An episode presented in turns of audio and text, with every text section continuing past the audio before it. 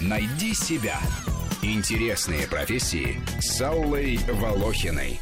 Смотритель маяка или маячник. Это морской фонарщик. Каждый вечер он зажигает и каждое утро гасит огни и помогает кораблям не потерять свой путь. Маячник находится между морем и небом, в башне, о которой бьются волны, где темно, сыро и холодно. И ждет не принцессу на белом катере, а сменщика, если тот предусмотрен штатным расписанием. Я из управления маяками. С какого маяка? Я на них не работал, только закончил учебу в Бресте. А раньше кем были? Часовщиком. Беда в том, что он не смотритель маяка. Он часовщик. Что он будет делать на маяке? Образование там не поможет, сами знаете. Маяк светит белыми, красными и зелеными огнями. Белые показывают линию фарватера, красные обозначают мель, зеленый берег. В шторм маячник включает также ревун, чтобы корабли выбирались из мглы либо по свету, либо по звуку. И если прожектор слаб, а ревун не работает, корабль в тумане может разбиться о скалы или даже о сам маяк, что в истории мореплавания случалось. Первый день меня поселили в маленьком домике смотрителя, отделенного от их дома ограды из камня, за которой был виден силуэт маяка. Отсюда виден маяк на краю скал. Да, отсюда он маленький.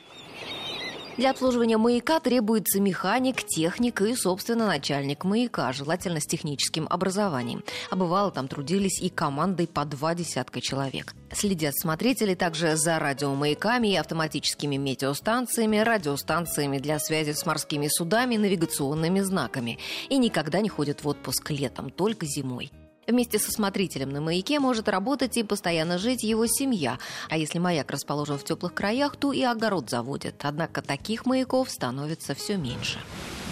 Распределение смену смотрителей. 15 дней на маяке, 7 на земле. И сколько у вас на маяке? Двое. Плюс два помощника и два сменщика. Это шестеро. Что ты все усложняешь? Помощники не считаются. Профессия смотрителя маяка уходит в прошлое. Глобальные навигационные системы вытесняют маячников с их рабочих мест. Во многих развитых странах маяки уже переведены на автоматическое обслуживание. Другие просто брошены и разрушаются, особенно там, где климат лют. Долго не выдерживают ни маяки, ни смотрители в тяжелых условиях Камчатки, Курильских островов, где штормовые ветры, холод, отсутствие солнца, где соленые туманы разъедают металл и людские души. В навигацию два раза в год приходят продукты и вещи, и может смениться сам маячник. Такое бывало. После Первой мировой военных посылали на маяки. Да, резервистов, таких как я. Такие посты предлагают раненым, ушедшим в запас. И кому пришло в голову послать вас на маяк? Особенно к нам. Наш не подарок. Я сам просил, мог выбрать другое место. Другой маяк? Нет, другую службу, казначейство, почту. Маяки обычно принадлежат военным ведомствам. Чаще всего смотрителями устраиваются работать моряки в отставке. За вакансиями нужно обращаться в Управление навигации и океанографии Минобороны. А если кто-то хочет восстановить брошенный маяк, получить его в собственности, оборудовать там, к примеру, туристический объект, нужно договариваться с военными. Если же земля перешла к гражданским властям, добиться оформления в частную собственность маяка проще.